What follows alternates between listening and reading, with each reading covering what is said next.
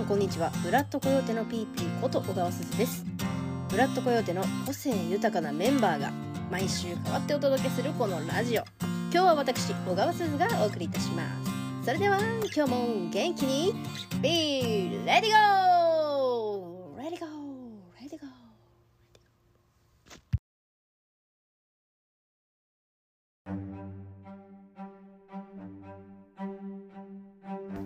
はいというわけで改めまして皆さんこんにちはこんばんは。ピーピーこと小川すずです。さあ皆様第34回 P レディゴーの世界へようこそ。はい今日も元気に最後までお届けしていきたいなと思いますのでよろしくお願いします。さあ舞台が終わりまして、えーもう1週間以上経つんですけれども。ね本当になんかこうあっという間に時間が流れていきますよね本当に。もうなんかすごい早い。毎年言ってるけどすごい早い。まあそのね舞台の本番の話とか、えー裏話だったりとかちょっと後の方で、えーしようかなと思うんですけれどもえーそうですよね。最近こう、まあ、舞台が終わってゆっくりする時間が増えましてなんかこうまあね舞台本番中って部屋がこう汚くなるんですよ。荒れていくというかもう本当に掃除をする気力もなくなる。まあ普段から私掃除する気力ないんですけどさらになくなっていくのでやっぱりこうどちらがっていくんですよね、うん、服とかもそうですけれども。でも今回は今年は、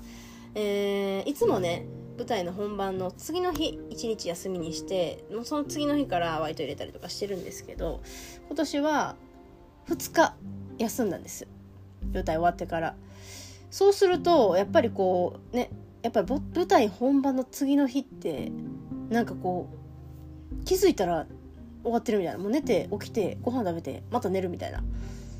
なんか消えゆく一日みたいな感じですぐ終わっちゃうんですけどもう一日あるとあよしじゃあ部屋片付けようみたいな感じでな溜まってたあの洗濯物とかいろいろねあの布団干したりとかしてあのすごく有意義な時間をくれたなと思います。そして、えー、とこの間ですね最近つい最近 IKEA に行きましてなんかこうずっと IKEA に行きたいなと思いながらもなかなか行く機会もなくなんかでも結構こう家から近いんじゃないかなと思いつつあのねよく大阪にねいる方は知ってるかもしれないですけど IKEA のね専用のバスみたいなのがあるんですよ。でそのバス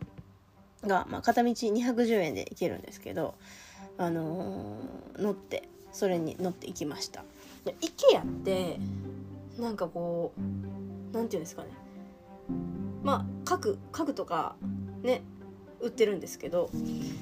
本当に買わなくてももう見るだけでなんかワクワクするんですよね。なんかああいうところってね。IKEA ってすごいこうなんていうんですか。一個一個その家具をどうなんかこういう家具でコーディネートなんか部屋をコーディネートみたいなあしてあるしてあるんですけどうわこんな部屋に住んでるのってなんかちょっとダンディーな人っぽくないみたいな感じで友達と言ったりとかして「あ分かる?」みたいな「えこのこの部屋はさちょっとインテリのなんかすごいスマートな眼鏡かけたスーツのなんかちょっと若めの男性の」みたいなちょっと想像しながらあの歩くのが楽しかったですね。別になんかなんか買おうと思って行ったわけじゃなくてなんか IKEA に行きたいなと思って行っただけなんですけどついにねそしてあの IKEA といえばサメのぬいぐるみあるじゃないですか。そのサメのぬいぐるみ思わず買っちゃいましたもん。でっかいサメのぬいぐるみあるじゃないですか。IKEA といえばこのサメでしょみたいな。もう本当にね今すごいあのベッドに寝そべってはるんですけど抱き心地が良くて本当に買ってよかったなって思いましたね。はい。でなんかそんなに買おう買おうと思って行ってなかったんですけどなんか意外と行ってみたらあこれ買おうあれ買おうみたいな感じでちょっとずっと欲しかったあのいい高さの棚とかもあって、えー買っちゃいましたね。本当になんかで部屋がちょっと綺麗になってすっきりしてラッキーみたいな感じですごい今ねワクワクしてるんですよ。引っ越した当初みたいな感じでワクワクしてるんですけどなんかこうやっぱり部屋にね新しい家具とかが増えてくるとワクワクしますよね。はい。まあそんな気持ちで今日もやっていきたいなと思いますので最後までどうぞお付き合いよろしくお願いします。さあというわけでまあ本題に入っていきたいなと思うんですけれどもはい。終わりましたよ。ついに。第10回公演、エレファント・イン・ザ・ルーム。本当に来てくださった皆さん、えー、関わってくださったすべての皆さん、本当にありがとうございました。もう今年、まあ、毎年ね、あのー、本当に思うことなんですけれども、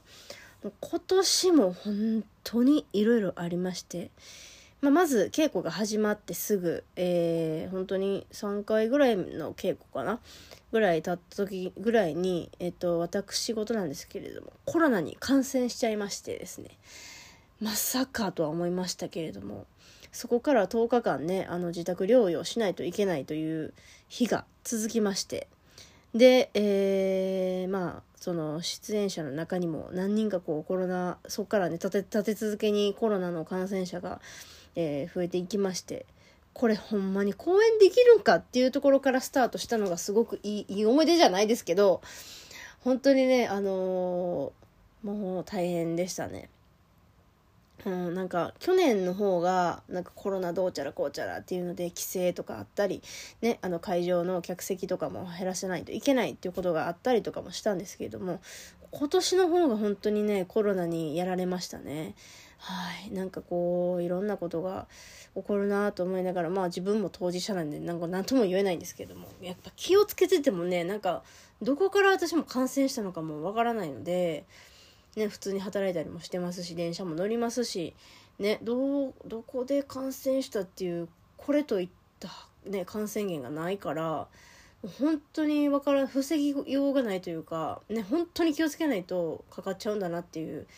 のをねあの実感したのとあとまあ思ってたよりも本当にあのしんどくて私あのワクチン2回しか打ってなくて3回目打ってないんですけどそれのせいかちょっとわからないんですけど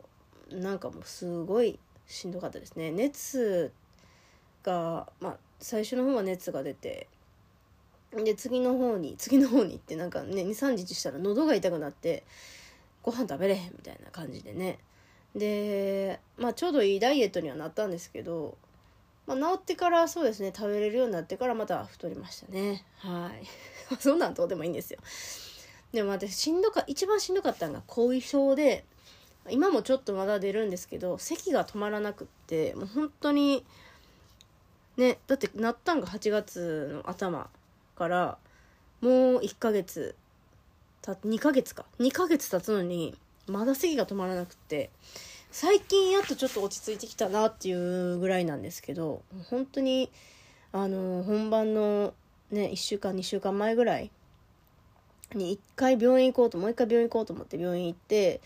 でもまあ後遺症としか言われなかったんですけど「あのきつめの薬ってもらえますか?」って言って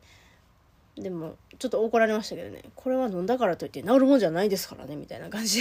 言われながら「あ分かりました」って言ってあのー、ねちょっときつめの薬とかもらって本番の時だけそれを飲んだりとかしてましたけどね。本当にそれが一番辛かったですかね。まあそんなこともありながら。まあなんとかねあのー、その本番前とか本番中にはコロナ感染感染者が出なかったのでね本当に良かったなって思ってますけどね。なんかこうまあそれもあってまあね終えた感想というかまあそのはいねまあこの間もねつい最近ズーがメイキング映像をあの YouTube に上げてくれたんですけどそれを見てなんかこうまた何て言うんやろ。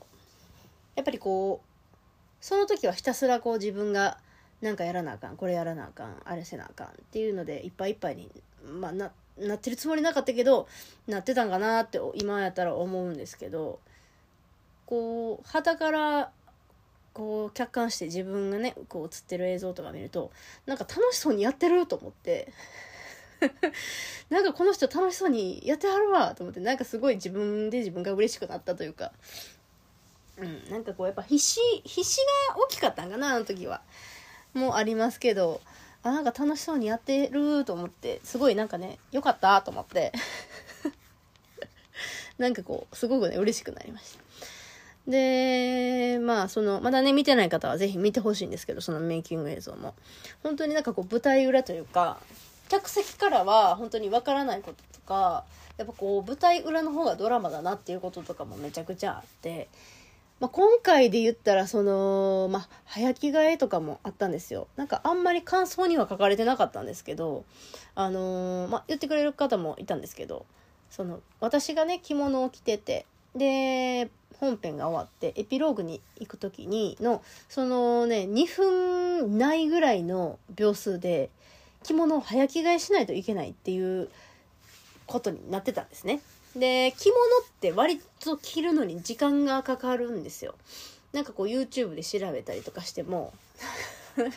10分で着れる着物講座みたいな早着替え早早く着れる着物の着方みたいない10分じゃうねこっちの話 こっちあのあの12分の話やねみたいな感じで思いながらねこう見てたりとかしたんですけど今回だからその早着替えをするにあたってどうやったら着物を早く着替えられるかっていうところが課題一つの課題ではあったんですよ。でもともと私がその着物を着るってなった時にあのーうちのね母が着物二分式にしたら着やすいんちゃうかっていうこう案を出してくれたんですね。なるほどと。で二分式やったらお母さん作れるでって言い出したんですね。おーほんまか言うてそれであの、まあ、じゃあ着物を着る方向でいきましょうっていう話になったんですけどその着物の最初ねあのパンフレットじゃなくてチラシに載ってた着物あるじゃないですか。私が着てた着物。緑の薄い緑のやつなんですけどあれはあのうちのおばあちゃんの着物なんですけどあのチラシ撮影の時も実はあの着物がめちゃくちゃちっちゃくって私の体に合わなかったんですよサイズが。でおはしょりもあんまりできへんとかちょっと胸んとこパツパツやしちょっとすぐ開いてくるわみたいなこうことがあったんですけどまあ写真やからなんとかしてこれごまかそうっていうことで時間もなかったんでごまかして撮ったんですけどあれを着るのはさすがにもう無理やと。あのサイズ感を、まあ、たとえ二分式にしたとしても、まあ、着れるは着れないんじゃないかってなりじゃあどうしようってなって他の着物を二部式にするのかでもそれを二部式にしたらその次着るのどうするんやってなるじゃないですか。そしそういうなんでそうなったか分からへんけどあの難波のあの日本橋の方に着物屋さんっていう着物屋さんがあるんですよ。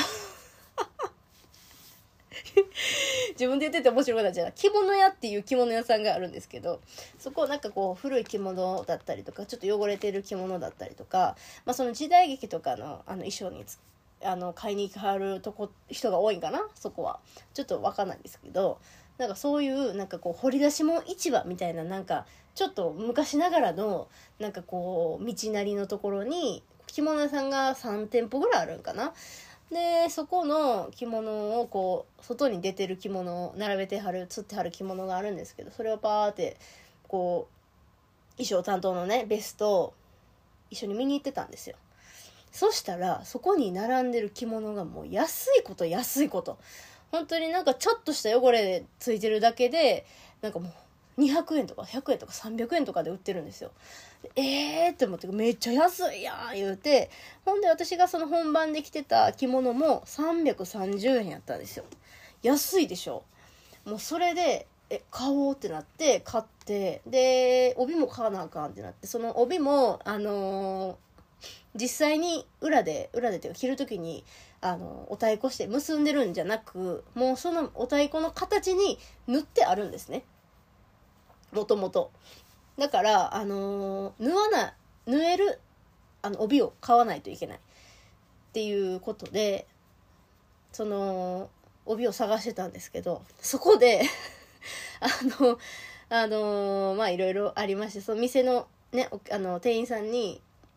あの帯探この着物に合う帯を探してるんですけどどれがいいですかねってこう聞いた時に「ああほんな帯やったらこれがええんちゃうかあれがええんちゃうか」ってお客そのそこたまたま来てたお客さんが 常連さんやと思うんですけど「これええんちゃうか」って言って探してくれてほんでなんか最初のその店員さんは店員さんのおばちゃんの方はえ店員さんの方はそのこれどうあれどうって出してくれてた出してきてくれたあの帯が1,000円とか、まあ、2,000円とかしてたんですけど お客さんの常連さんのおばちゃんの方が「そんなんよりもっと安いのがええがな」とか言ってずっとめっちゃなんかいろいろ探してくれて「こんなんええんちゃうかあんなんええんちゃうか」って「これはどう?」って言って「ほらこれ220円やで」って言って出してきてくれて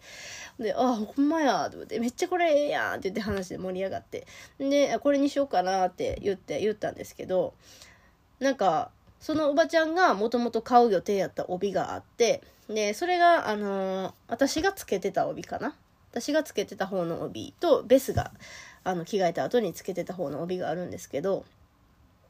なんかこう、その時は、二人で分けようって言ってなくって、なんか、ど、なんか一個選ばなあかんなっていう、あれやったんですけど、まあその、ベスが、えー、つけてた方の帯を最初にこう出してきてくれたんですね。で、えっと、それが200、220円だかな。で、これええやんって言ってたんですけど、そのおばちゃんがね、これ私買うつもりやったけど、もうあんたらにやるからもうこれも買いみたいな言って渡してきてくれたんですよ。私がそのつけてた方の帯をね。で、え、いいんですか？って言って、これほん、めちゃくちゃいい帯やねんって言って。ね、もともとは10万ぐらいする保証書もついてる帯なんやけど、もうめ、もう結構汚れてて、まあ、ほんでも舞台でなんか汚れとかそんなん絶対見えへんから、もうこれ、いいこれ、110円やでちょっと その、110円の帯譲ってくれたんですよ。で、最初は、あの、帯も1個しか買わへん予定やったんですけど、なんかね、お買い得じゃないですか。そんなもともと10万円の保証書付きの帯がね110円になってて、まあ、ちょっと汚れてますけど。ね。そんなんなんかもうね100円と200円と買うでしょってなってじゃあ結局じゃあその着物の330円とえっ、ー、と200円の帯と、えー、100円の帯を買いました。それでもねトータル600円ですからね。うん。すごいですよね。めちゃくちゃ安いんですよ。ね、それで、あのー、ね、その着物は、うちの母に二部式にしてもらいまして。で、帯の方はですね、その、ベスと、ベスの、あの、お母さんの、が、こう、袋、袋っていうか、あの、お太鼓で、えー、作ってくれまして。で、もうゆくゆくね、思ったら、その、私のウエストとベスのウエストが、まあ、違うわけですよ。ね。もう本当に日にならんぐらい、日にならんぐらいというか、もともとその体型も全然ちゃうから、その、着物も怪しかったんですけど、着れるかどうか、そのサイズが全然違うので、まあ、身長がね、唯一身長だけが本当に、まあ、そんな変わらなかったので、それが救いかなと思うんですけど、なんかね、あの帯、だから2本買っといてよかったなってめちゃくちゃその時になって、よかったなって、でもほんまに計画性のない2人やなと思いながら まあいろんなことがありましたけどね、本当にね、良かったです。着物も、あの、なかなか、こう一人で着るのも、まあ二部式にしたにもかかわらず、まあ難しく、愛ちゃんとかね、出演してくれてる愛ちゃんとか、えー、愛理とか、ズーとか、その3人が早着替え手伝ってくれたんですけど、うん、その3人に手伝ってもらって、なんとか、えー、早着替えを成功させることができました。っていう裏話でした。もう本当にね、あの早着替えはみんなに見てほしいって、あの、言うたら、ケンさんと、ケンさんと雄大が、あの、稽古中にね、ほんじゃ、あれか、早着替えの時、俺らちょっと見えるとこ行った方がええんかとか言い出して、いや、それ違うです、違うですって。見てほしいけど、みたいな。うん、そんなこともあったんですけどね。いや、本当に、なんだかんだ楽しかったですね。はい。それでまあねこう5公演終えた感想なんですけれども。そうですね。今年はやっぱりこう特殊な役というかもう死んでる役なので、ね、このように存在しない。そしてレナと向井さんしか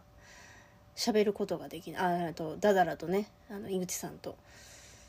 喋れる人が限られてる。コミュニケーションが取れる人が限られてたのてたので。なかなかこうお芝居をしてるという感じよりはなんかこう独り言ずっと言ってるなっていう感覚やったんですけど なんか一番楽しかったシーンはあの向井さんと目が合って「喋れるえー!」ってなった時のところですね あそこがね本当に一番楽しかったですねやっててうんなんかこうね、まあ、向井さんも向井さんで最後いいことも言うてくれるしと思って。あとはもう最後その最後のシーンね。あのー、レナが歌って私が 「やめて歌もやめて」って言い出すあのシーンね。もう名シーンやと思うほんまにあれは。最初台本読んだ時にほんまこう来たかなるほどと思って。なんかこうケンさんの中でこうやっぱあざとくはしたくないと。いう、まあ、思いがあるのはずっと聞いてたんですけどこういうやり方すんのかと思ってなるほどなとでもこれちゃんとせな決まらんなっていうプレッシャーもありつつなんかこうやっぱめっちゃ難しかったのはそのレナが歌ってるのと同時に喋らないといけないっていうことがめっちゃ難しくてレナもよう歌えんなってねベスもねようなんか歌えるよなと思いながら どういうあれどういう風にしてたんやろう？気になるな。なんか私はそのねあのー、歌う歌うのとセリフ言うのとでここであのー、このタイミングでこのセリフを言わないといけないっていうセリフがあったんですよ。だからその調節とかもめっちゃ難しくて微妙に。であのでも歌を聴いちゃうとセリフ忘れちゃうからどうしようと思って何回かそのタイミングだけを測ろうって思って最初ねそのベスじゃなくて山口百恵さんのあの曲流し流しながらセリフを言ってあなるほどな。ここのセリ歌の時にこのセリフ言うたらええんやなってこう自分の中で計算しながらこうや練習してたんですよ。でそれをま稽古でやってみたいな。でも稽古でやるとやるやるのはやるのでその感情がめちゃくちゃこう何ていうんですかこう高ぶってるというか。いろんなこう感情がある時渦巻いてるわけですよ自分の中で。そうなってくると計算してたそのタイミングで言わなかったセリフとかも言えなくなってくるわけですよ。ということはこんだけここで言ってしまったがゆえに、じゃあここで間を取らないといけないみたいな、わけわけわからんことになってくるので、大変でしたね。本当に。でもやっていくうちに、なんかすごい慣れ、慣れてきてというか、いい意味でね、慣れてきて、あの、すごいいいシーンになったかなとは思うんですけれども。見に来てくださった皆様は一体どのように感じたのでしょうか私はあのシーン本当にね前から見てみたいなって何度も思いましたあのケンさんにも言われたんですけど柱声も私はずっと後ろで言ってたのでどういう感じで前で聞こえてたのかも全然わからないんですよね。うん。まあずっと思いますけどね。結局その後で映像で前からねその撮ったやつを見てもなんかいまいちやなんかこう伝わらへんというかあれ私もっとここめっちゃ頑張ってたのになみたいななるんですよね。だからまあ多分映像で見てもなんかこう半減するんやろうな今年もって思いながら またね出来上がったら映像を見たいなと思うんですけど。いや本当にね今年は今までこうやったことないというか何て言うんですかまあこう振り回す振り回すっていうか何て言うんやろ。まあ立場もやっぱりこうね最初にやったラストクローンズで出た時の立場もう全然違いますしね。その年上ばっかり、ね、共演者が年上ばっかりのところでね、あの、若者でバヤバヤバヤバヤ遊んで してた好き勝手やってた時代が一番楽しかったかもしれん。なんかもうやっぱりね上になってくるとすごいなんかしんどいなって思うこともいっぱいあってそれもこの間ケンさんと話してたんですけど。うんまあでも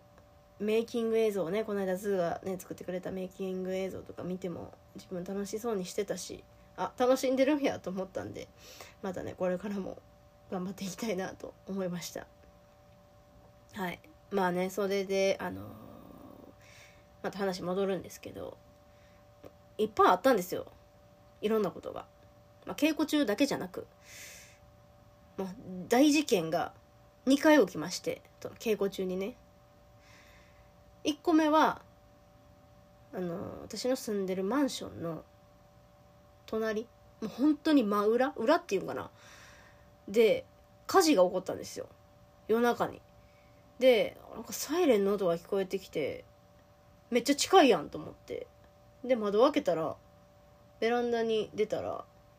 その目の前の道路にめちゃくちゃ消防車が並んでて「ええか火事?」と思ってほんで廊下っていうかその玄関開けてあの出たら廊下がもう煙だらけやったんですよ